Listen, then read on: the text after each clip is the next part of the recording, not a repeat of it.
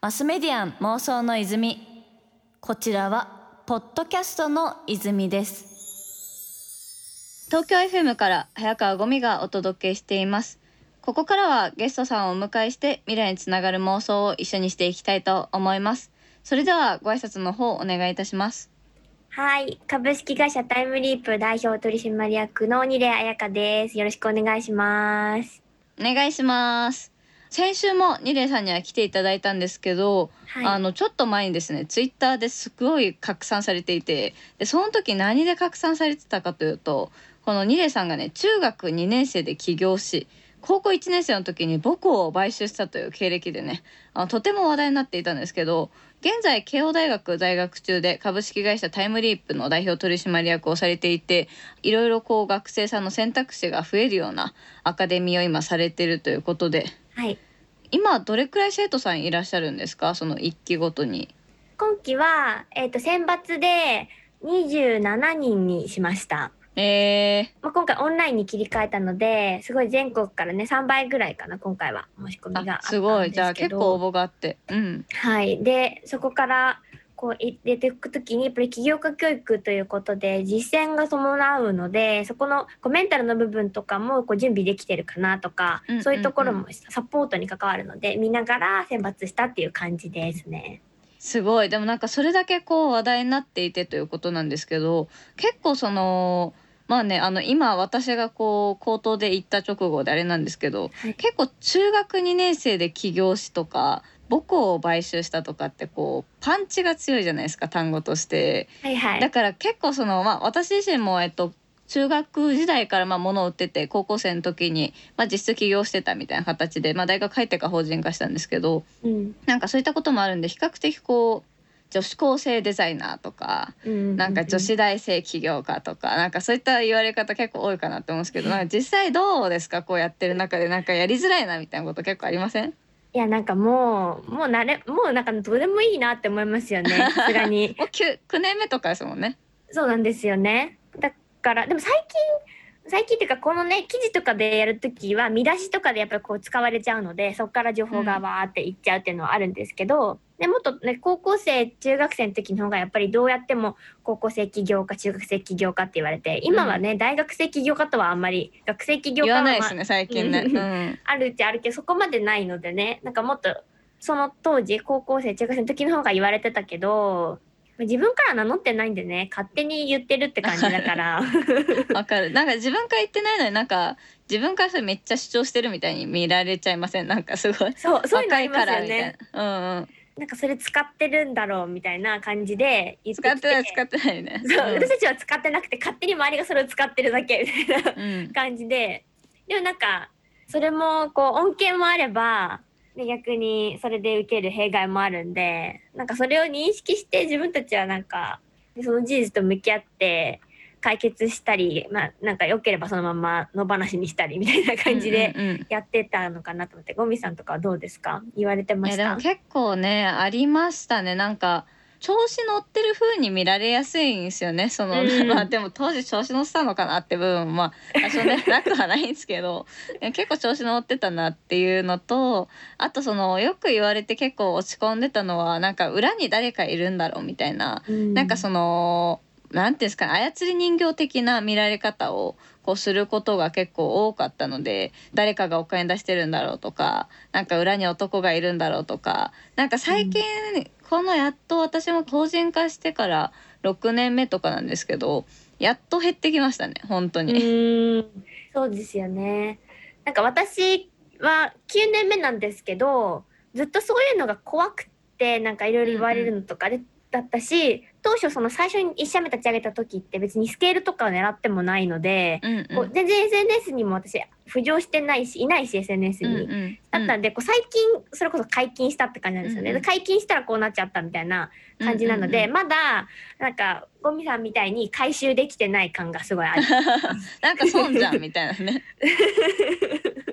今そこと向き合わないといけないタイミングになってるなっていうので、うんうん結構もどかしいですねやっぱりこう金全部親に用意してもらったんだろうとかあるあるあるあやる。っぱあと女性だとねやっぱり男がいるんだろうみたいなのって、うんなんかすごいなんか不本意だなって思いますよね。でもなんかそれこそね今の話で言うと正直その9年やっててそれ言われるのはなんか不本意ですね。不本意ですよね。や やってきそんなたよ9。年もやってんだがみたいな感じですよね。マスメディアン妄想の泉東京 FM から早川ゴミがお届けしています。マスメディアン妄想の泉ゲストに株式会社タイムリープの代表取締役二礼彩香さんをお迎えしています。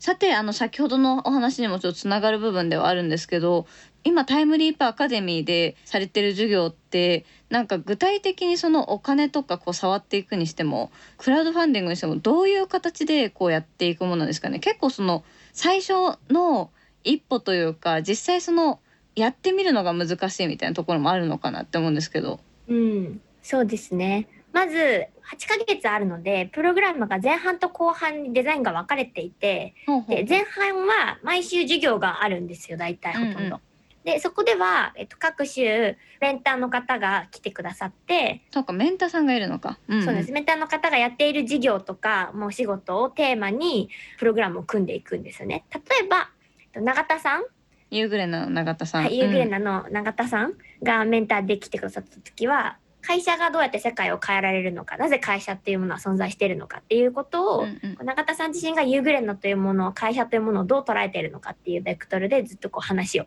してくれるっていう授業があって、その時にまずみんな会社って何？ってとこから始まるんでその彼らも。でそれをこう会社を本当に情熱を持ってやってる方から話を聞いていく中で、うん。そうそうあそういうふうに人が一緒に何かを作っていって本当に大人の人たちが本当にこう世界を良くしようとしているんだなとかこうバランス、えっと何か善に向かっていった時にどこかでこう悪が生まれてしまうそこのバランスさえもこう超えようとしている永田さんのその捉え方とかそういう哲学的な部分までこう体感していくみたいな授業だったりとかあとはその質問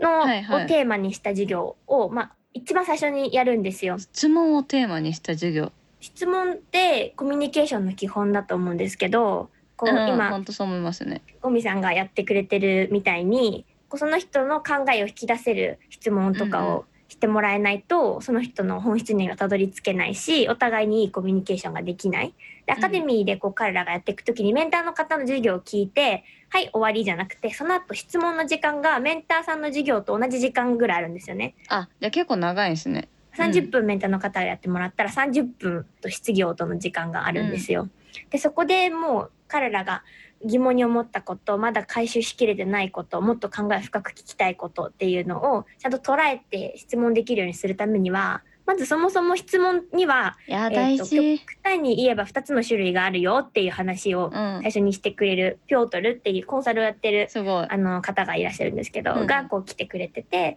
その彼がコンサルティングをする時のコミュニケーションとしてその人の人生を変える質問なのか時間を無駄にする質問なのかっていうことを常に考えるっていう話から実際にこう質問するワークショップとかをうん。アカデミー同士がやるみたいなのが一番最初のアカデミーの授業なんですよね。えー、じゃあ結構そういうこう基本的な部分というか結構なんかうん質問力ってコミュニケーションのすごい基礎な気がしていて、うん、しなんか自分自身に対してもすごい必要なものなんかある意味コーチングとかを学ぶことによって自分自身のことも理解しやすくなったりとかそういうこともあると思うんですけど、まみたいな感じだしなんかそれこそそのこう SNS とかサーチのサイト Google とかでその検索する力みたいなのも結構重要だと思ってて、なんかそこら辺のすごい基礎の部分とかも実際その授業の最初の段階であるっていうことなんですかね。うん、あそうです検索それこそ検索の授業とかもあります。あのあんだワークし。て、うんはい、えっと、メンターの方が来てくださって、そのメンターの方の授業の話を聞いたら、その後に、